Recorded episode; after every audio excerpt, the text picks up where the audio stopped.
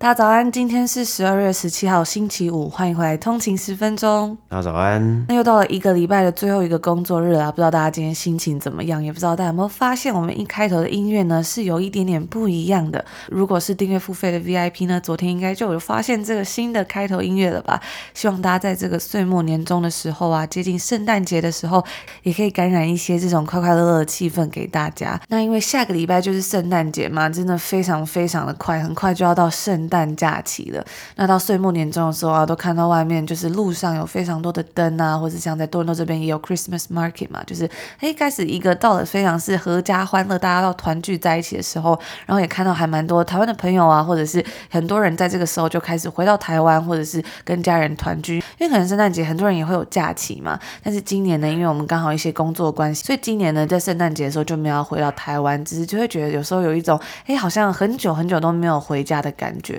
那有时候好像过了一个期间，就是过了一段时间都没有回家，就会觉得好像哪里怪怪，或是有时候觉得很想家，很想念台湾的事情，或是很想念家旁边的那些早餐店。我以前早上啊，有时候回家的时候都会特别想去吃那个铁板面加猪排，然后还有一个大冰奶，就是非常非常丰富的早餐。但是现在在这边呢，其实有时候要吃到一个热腾腾的早餐，就好像比较难一点的吧。可能除了是一些咖啡店啊，比如说像是 Tim Hortons，它可能会有一些 wrap。或是一些其他的东西，但就很难像台湾有这么这么多，就是随处可见的早餐店跟选择。那刚好又到这个比较像是团聚、家人团聚的时候嘛，有时候就会觉得好像蛮忧郁的，就是会觉得很想家嘛。刚好跟大家分享到的，那也刚好啊，在这个可能心情比较低落的时候呢，就看到了一段话，就写着“此心安处是吾乡”，啊，意思呢就是心安定的地方便是我的故乡。我觉得我自己好像有一点点被安慰到吧。那其实这段话它的出处来源呢是。在苏轼的《定风》这个诗词里面，那他主要是在讲的是说，他的好朋友王巩因为受到这个苏轼遭杀身之祸的乌台诗案牵连，因而被贬到一个很荒凉的地方。那他在被贬的时候呢，他的歌妓就跟着他一起到岭南。后来呢，他们北归回到原来的地方的时候，苏轼就问他说：“哎，这岭南的风土应该不是很好吧？因为这个地方应该没有像原本的地方居住那么舒适吧？毕竟是被贬谪到一个比较荒凉的地方。”方嘛，那这时候呢，他的歌妓就回答他道说：“哎，此心安处是吾乡，心安定的地方便是我的故乡。”我真的就觉得有一种蛮感动，然后受到安慰的那种感觉吧。就是即使身处逆境，但是还是非常泰然自若，或者是有那种随遇而安的旷达的胸襟的感觉。那虽然我们现在也不是在一个逆境啊，或者什么，但我只是想要借此这个机会，就是勉励在世界各地的通勤族，或是可能没有在家乡，或者是可能因为疫情啊比较久没有见到家人朋友而感到孤单的你们，就是此心安处是吾乡。不管你们在什么样的地方，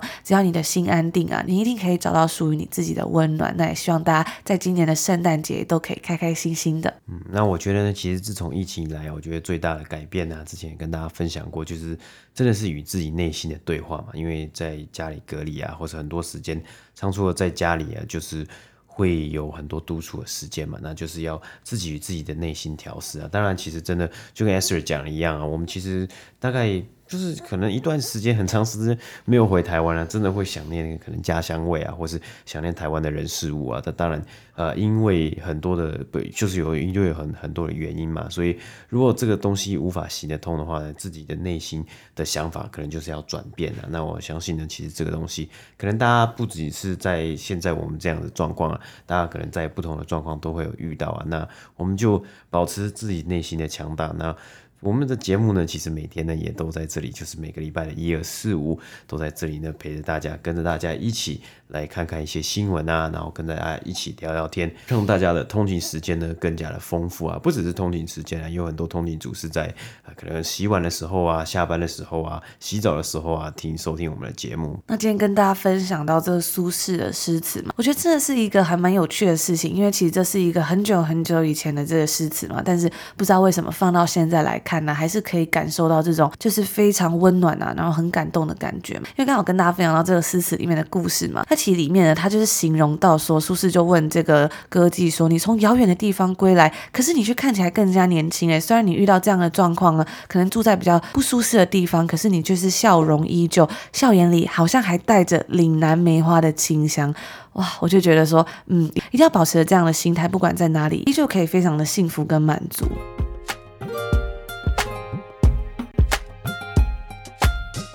那在今年初的时候，推动了许多民营股票飙涨之后呢，美国最大的乡民论坛 Reddit 表示，已经向 SEC 美国证券交易委员会秘密提交了首次公开募股的文件。该公司呢，在一篇文章中就提到说，他们已经开始与美国证交所进行文书行政的工作，不过没有再透露更进一步的细节。那这边补充一下，秘密提交是什么意思？通常这种 IPO 不是都是公开的吗？怎么还有秘密提交这种东西呢？那这个秘密提交呢，其实是在二零一二年四月。奥巴马签署的 Jumpstart Our Business Startup Act，简称 JOBS 法案之后才出现的，主要呢是为了降低美国小型企业的 IPO 门槛，并且放宽人数的要求。那这项法案呢，它是适用于那些年营收在十亿美金以下的 Emerging Growth Companies 成长型的公司。而对于这些公司来说啊，秘密 IPO 能够拥有的好处，包括像是他们只需要提交最近两年的审计后的财务报表，而非是三年。那在公司上市之前呢，股东人数的上限从五百人放宽到两千人，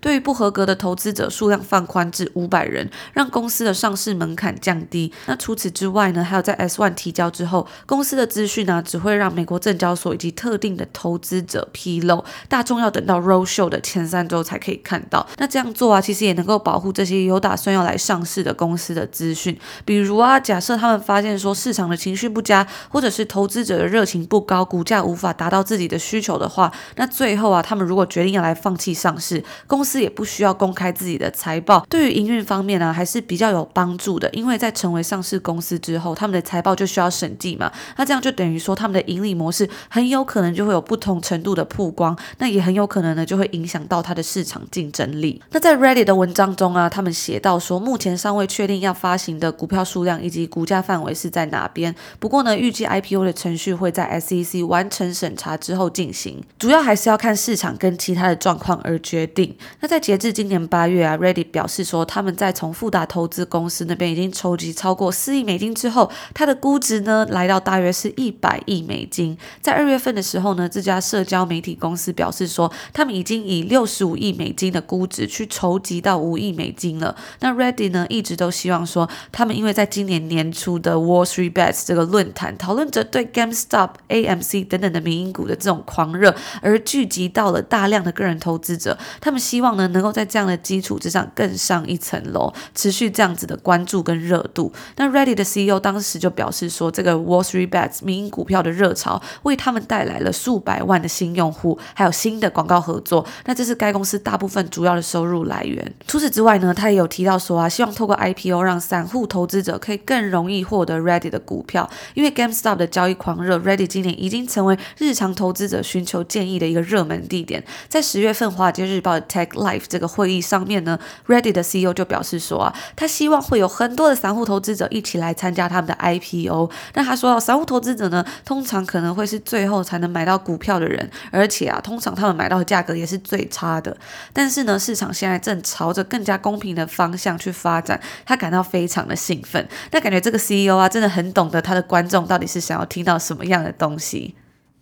而除了富达投资之外呢，Reddit 的投资者其实还有包括一些创投公司，像是红杉资本以及中国的科技集团腾讯控股等等的。那近年来呢，Reddit 一直采取一些策略，像是增加投资在影片啊以及消费性产品，还有进军国际市场等等的方式来实现增长。但是跟其他的社群媒体公司一样，在今年呢，它也受到了很多像是内容审核的挑战，包括像是要如何阻止散播错误的资讯，或者是对于反暴力的呼吁。那接下来呢，我们就来简单的看一下，算是这间美国最大的乡民论坛 Reddit 的一些背景资料。它是在二零零五年的时候成立的，总部位于旧金山。那不知道有没有通勤族有使用过这个论坛？那其实更简单的一个理解方式，就网络上也会有人说，这个 Reddit 它是一个美版的 PTT。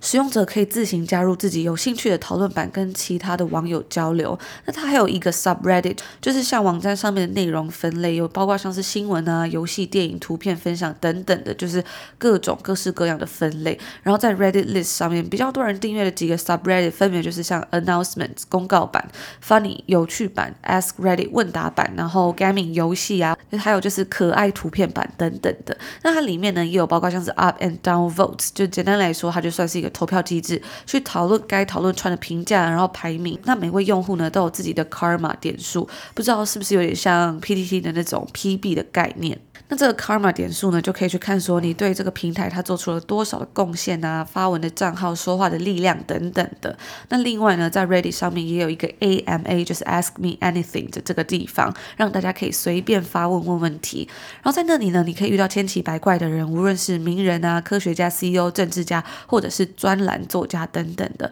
从各行各业的专业人士到没有听过的小人物都有，像是有欧巴马、比尔盖茨、汤姆汉克斯等等的人都有可以问他们问题。我觉得真的是还蛮有趣的。那 Reddit 在二零零六年的时候呢，是出售给康泰纳仕，也就是知名的总部位于纽约的国际杂志出版集团。那他们旗下呢是拥有众多的出版刊物，包括广为人知的 Vogue、New Yorker、GQ 等等的。那在二零一一年的时候呢，该集团的母公司将 Reddit 分拆出去，但仍保有股东的身份。而随着时间的经过啊，后来 Reddit 超越了它的其他竞争对手，成为这种聚集着不同社群的网友的一个避风港，还有新闻的首选来源。那根据该网站指称呢，他们在截至今年一月份，每日的用户呢是超过了五千万名，已经比台湾全部的人口还多了。在今年呢，他们也首次播出了他们在超级杯的广告。那我们常常讲到这个超级杯的广告，可以算是一个非常非常大的盛事嘛。它那个广告的价格真的算是非常非常的贵。那虽然 Reddit 它这次的广告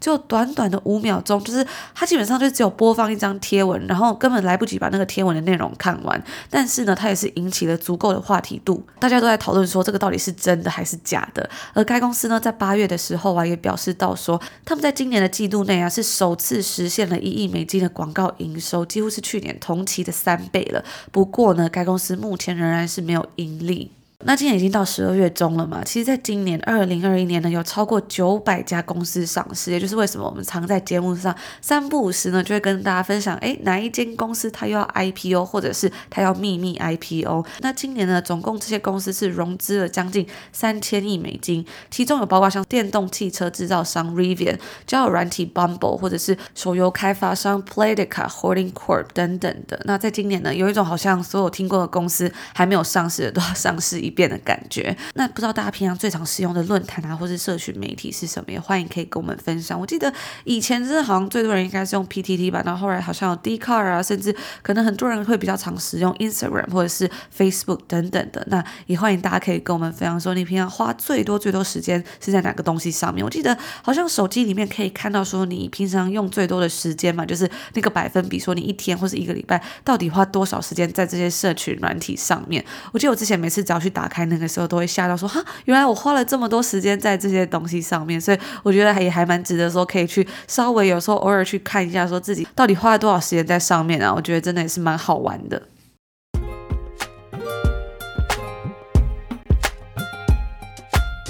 我们前几天呢，在 IG 上面就是通勤十分钟的 IG on 的一个底线 Way to Work 上面呢，分享了一则现实动态啊，是一则彭博 Bloomberg 的 IG 贴文。然后我就问大家有看到什么样的亮点呢？就是这张照片。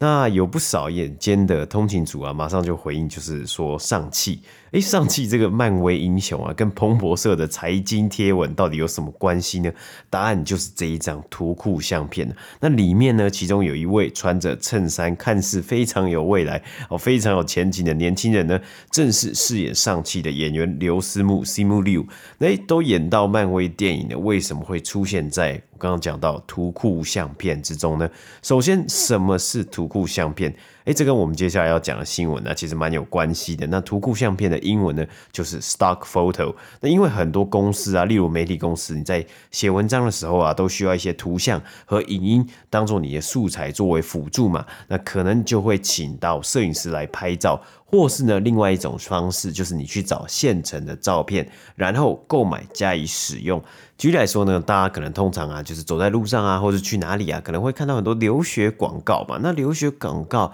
要怎么样去营造说哇，你要留学的感觉？它上面呢就会有。图片嘛，然后那个图片呢，可能就会有好多看起来好像是学生的样子，然后好多国家的朋友啊，大家一起有说有笑，或是要讲公司文化的新闻啊，那这个文章里面呢，可能就会有一群人穿着正装啊，在开会的样子，这些呢都是图库相片，而正是刘思慕被用的照片啊，stock photo。接下来，我们就来讲刘思慕为什么要去拍图库相片呢？那根据他的一些访谈，他提到啊，一开始的时候就是他没有知名度，做演员这条路啊是蛮辛苦的，有时候呢也会要就是。paycheck to paycheck，也就是就是你要靠每一次的发薪，就是薪水来过活。所以他在 Jimmy Fallon 的 Tonight Show 里面也提到啊，他去参加这个图库相片的拍摄啊，当时一天的薪水就只有一百块美金，就是一天他们只给他一百块美金。拍完这些照片之后呢，这些公司拍照的公司就拥有这张照片，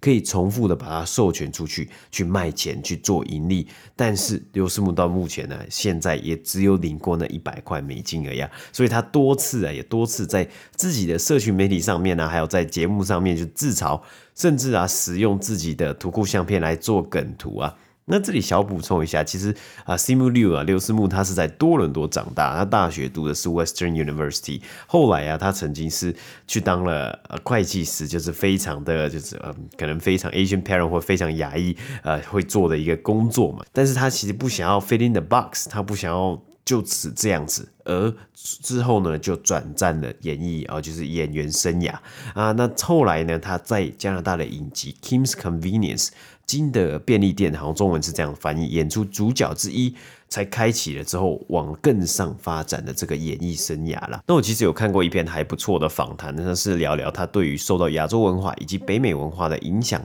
之下，他对于金钱以及他的这个职涯上面的一些看法。好像是放在 Well Simple，也是加拿大的一间 FinTech 公司的部落格上面。那我也把链接呢放在底下的 Show Note。那 Well Simple 呢，它其实基本上就是加拿大的 Robinhood，可以这样子直接想啊。那它也是提供零手续费的股票交易的一个 App。那这一次呢，我们回到这次 Bloomberg 就是他的发文啊，也引来了很多网友在下面留言呐、啊。那刘思慕甚至也亲自去下面留了一个，好像是 God damn it 这样子哦，彭博好样的，你也来用我的 stock photo。我觉得其实这个地方很好玩呐、啊。我们之前蛮常在节目之中提到啊，就是这个看似好像是你的弱点呢、你有点丢脸的东西，你却可以用点幽默的方式，大方的讲出来。最后呢，我们看到了它看起来呢，就最终成为了你的优势，有一点反转的概念呢、让大家对于上期呢又更有一些记忆点啊，多了一些记忆点。多了一些他们在宣传的时候可以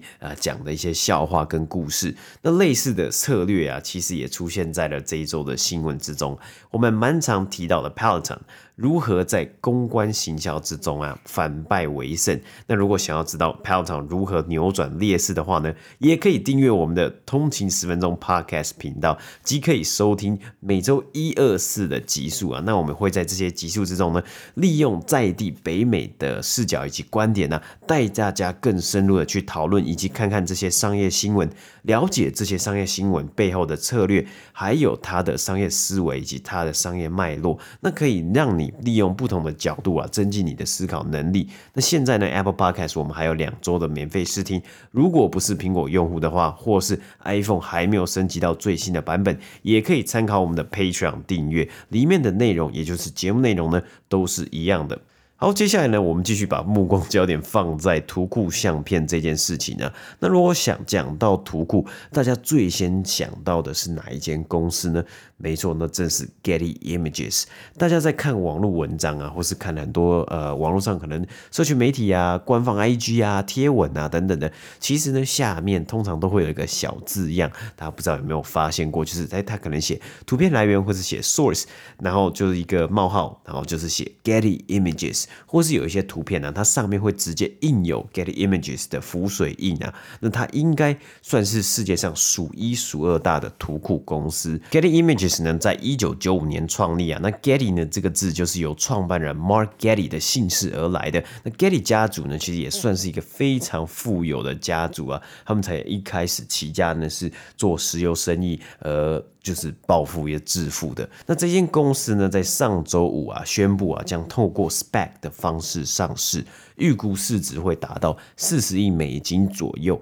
那透过整项的交易案呢、Getty Images 呢，预计会筹得十二亿美金的现金，并且将部分的现金呢运用在清偿债务以及增加他们未来的成长上面。那整个交易案呢，预计会在二零二二年的上半年完成，也就是明年的上半年。那如果完成的话呢，会在纽约证交所以 GETY 的股票代号作为交易。而关于 Getty Images 呢，一些就是过往的历史啊，它其实在二零零八年呢，曾经在一笔价值二十四亿的美金交易案之中被买下，成为私有公司。然后呢，经营权在二零一二年转手，当时的交易案价值为三十三亿美金。那 Getty Images 呢，提供了许多图库相片以及素材的选项，但它其实有时候它的价格啊，其实不太便宜啊，就是它单张。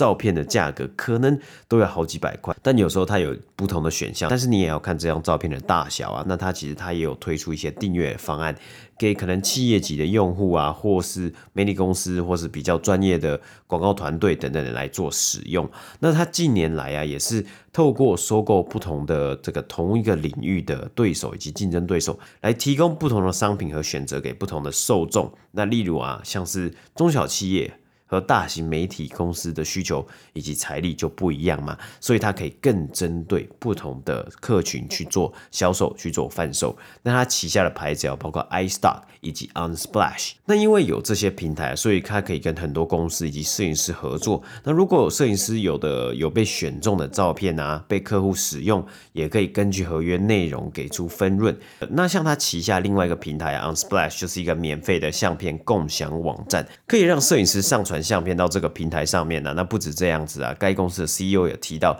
毕竟在现在这个时代啊，很多的公司，应该所有的公司啊，都希望在网络上面占有一席之地，你有一个这个 social presence，那因此啊，会越来越需要这些视觉的素材，所以潜在客户啊，更是从最一开始可能是广告 agency 啊、媒体公司啊、呃，数位媒体啊，或是像我们刚刚讲到一开始讲到 Bloomberg 啊这些公司。到现在呢，每个公司都会有可能来需要到这样子的素材。那该公司现任的 CEO 是 Greg Peters，他预计啊也会在上市之后呢继续带领这间公司。根据他在外媒的访谈之中提到，其实当初 Getty Images 呢也有在考虑要做传统上市，就是传统的 IPO，或是还是要利用 SPAC 上市。那后来的决定呢，他们是要利用 SPAC 嘛？其实他们不是。在选说哦，我要 IPO 还是我要 spec？而是他提到啊，其实他最主要是考量到投资人以及 SPAC 的伙伴，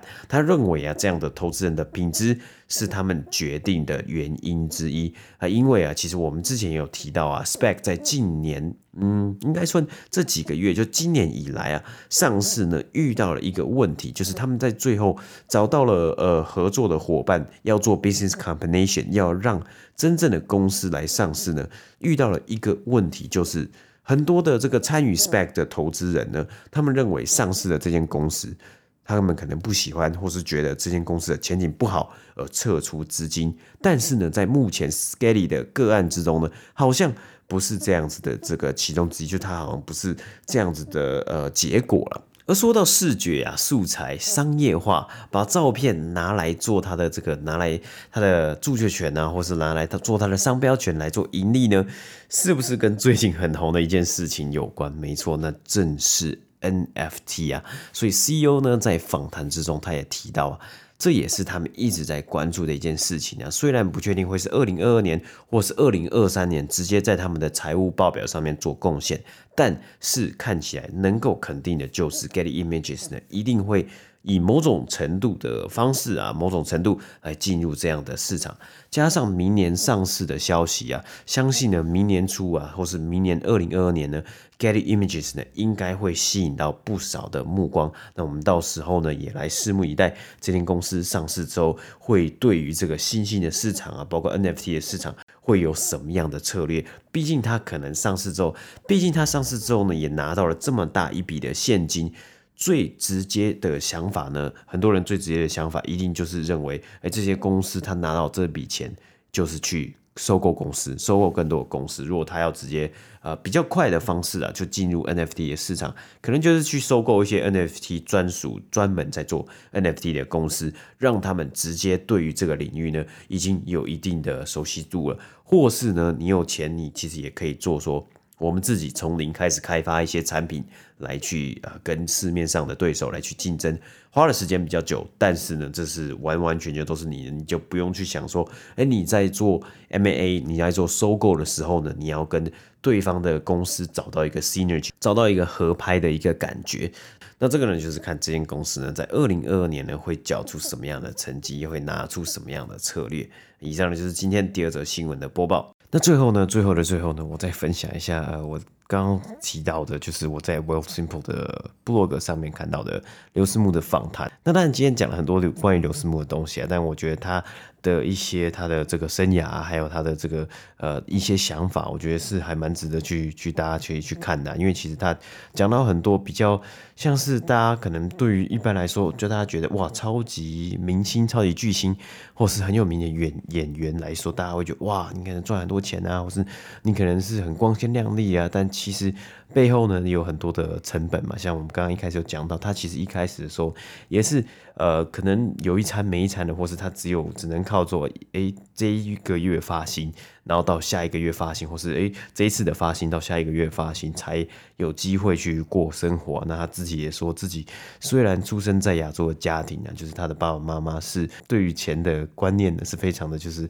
呃以亚洲人的思考嘛，就是。尽量每一分钱都存在银行里面啊，然后都不要负债。但是对他来说，他自己成长的背景呢，他确实长大之后出社会之后呢，很多时候呢，他都是在负债，还有很多卡债啊。那加上演员的薪水真的没有到那么高啊，就是。很难真的维持到收支平衡啊。那他也有提到，他真的是在呃，我们刚刚讲到他呃选上了 Kim's Convenience 这个影集之后呢，他才有机会就是比较赚比较多钱。他有提到，他有一季呢，其实一季的这个薪水呢是大概八万块加币的样子，应该是加币或是美金，我不确定，但是应该是加币。那其实八万块加币呢，在这里就是一个算是还不错的一个薪水的。呃，收入，那其实，在加拿大的税也很重啊。八万块的话，大概可能一年要缴的所得税，可能要三十趴到三十五趴左右啊。所以，呃，八七五十六，大概五，剩下就是大概剩下五万多加币啊。那对他来说，好像诶，一个非常有名的人物，竟然在呃荧幕上这么常出现，但他其实其实他的这个薪水也不是大家想象，哇，你可以赚超多超多钱啊。那最重点重点的，我觉得是说。他就发现了这个问题，就是他如果继续待在多伦多或继续待在加拿大呢，他的成长空间是有限的。所以其实他在赚到了这些钱的呃当下呢之中，他就花了很多的钱，就是他希望他可以搬去。L.A. 他可以搬去洛杉矶，因为那个地方呢才是真正好莱好莱坞嘛，然后有很多的发展机会，有很多的电影，有很多的更成熟的系统啊。毕竟其实电影产业呢也是一个非常庞大的产业嘛，其实。电影产业啊，影视娱乐啊，它背后呢，它的这个商业模式啊，在美国，在这个好莱坞一定是更成熟的。当然，其实，在多伦多以及温哥华有是拍了很多电影，我们之前跟大家分享过很多次嘛。但是呢，他觉得他希望去更大的舞台，那也是搬去了 LA 之后呢，他才有幸啊，就是我觉得应该算是就是他有这样子的 mindset，就是前往 LA，前往更大的舞台。他才有机会去拿到这个漫威的角色啊。那当然，他也有讲说，其实虽然也拿到漫威角色，但但是很多时候呢，他看到的很多在表面上光鲜亮丽呢，但是但是实际上呢，可能呃，你其实你还是有很多的成本啊。我觉得就跟我们在看呃很多公司一样嘛，就是你的这个账面上的营收，你营收很多，但其实你私底下呢，你在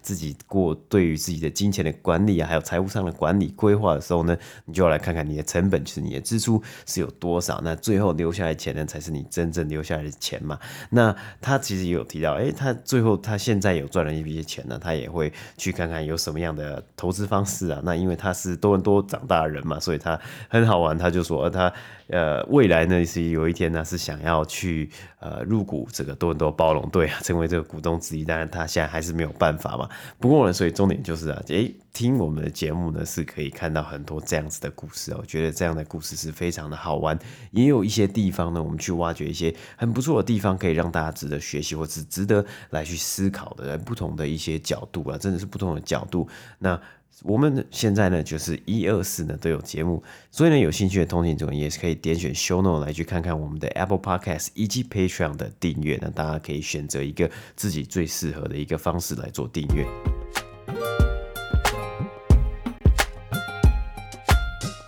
那以上呢，就是我们今天星期五的节目啦。希望今天大家听完这星期五的节目呢，可以开开心心的，然后开启这个礼拜五，然后还有度过这个周末。不管你们是在礼拜五的时候就听了，还是在这个周末的时候听完这一集节目。那因为下个礼拜就是圣诞节了嘛，所以我们在下个礼拜呢，也有准备一个小礼物要来回馈给收听节目的通勤族。所以在下个礼拜五的时候呢，大家千万不要错过了我们的节目喽。我们要送给大家一个圣诞小礼物。那我最近啊，也有收到一个通勤组的留言，因为我们的订阅付费 VIP，我们每个月都会抽出十本书，跟着大家一起每个月读好书嘛。那这位通勤组呢，他就有留言回复说：“谢谢 Tony and Esther 给我们这么优质的节目，很感谢你们把节目改成订阅制，让我学会珍惜珍惜每一天节目的时间，能够好好学习增进自己。虽然没有投资美股，但是也借由节目了解到很多公司在与朋友聊天的过程呢，总是会带给我惊喜。诶，这间公司我在通勤十分钟有听过，就可以把你们分享的内容和他们分分享。”也非常开心，抽奖从来没有中奖过的我，竟然能够抽中你们推荐的书，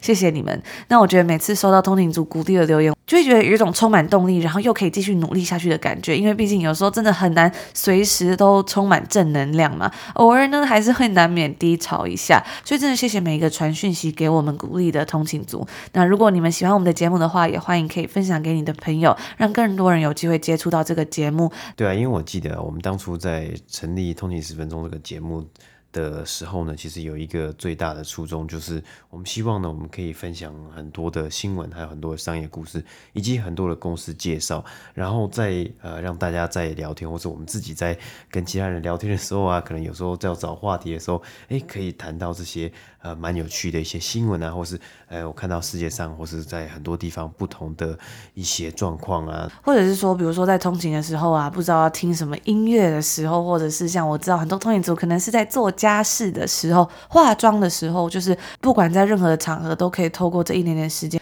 然后来增进自己的能力。我觉得真的都是一件非常开心的事。那我们也非常开心，可以在这边跟大家分享这么多有趣的商业故事。那以上呢，就是我们今天所有的节目内容。那今天也是礼拜五了，我看其实再过下礼拜是圣诞节嘛，那再过一个礼拜呢，其实很快的就要进行跨年了。那我想必应该比较多人可能是跨年会有一个比较长的，可能有年假，圣诞节是比较没有，但是呢。应该大家都会蛮兴奋的，只要说到放假，应该就会蛮兴奋。我自己也是很期待，因为像在这里是圣诞节有放假嘛，所以我自己也是非常的期待，可以有圣诞节的假期，好好的休息一下，啊，可以让我好好的来呃稍微充电一下，然后看看书，甚至呢是准备更多的书，还有这个呃看更多的书来跟通勤族分享。那在这里呢，我们就祝福大家今天礼拜五有一个美好的开始，美好的一天。然后在这里祝大家周末愉快，我们就下周见。下周见，拜拜。拜拜。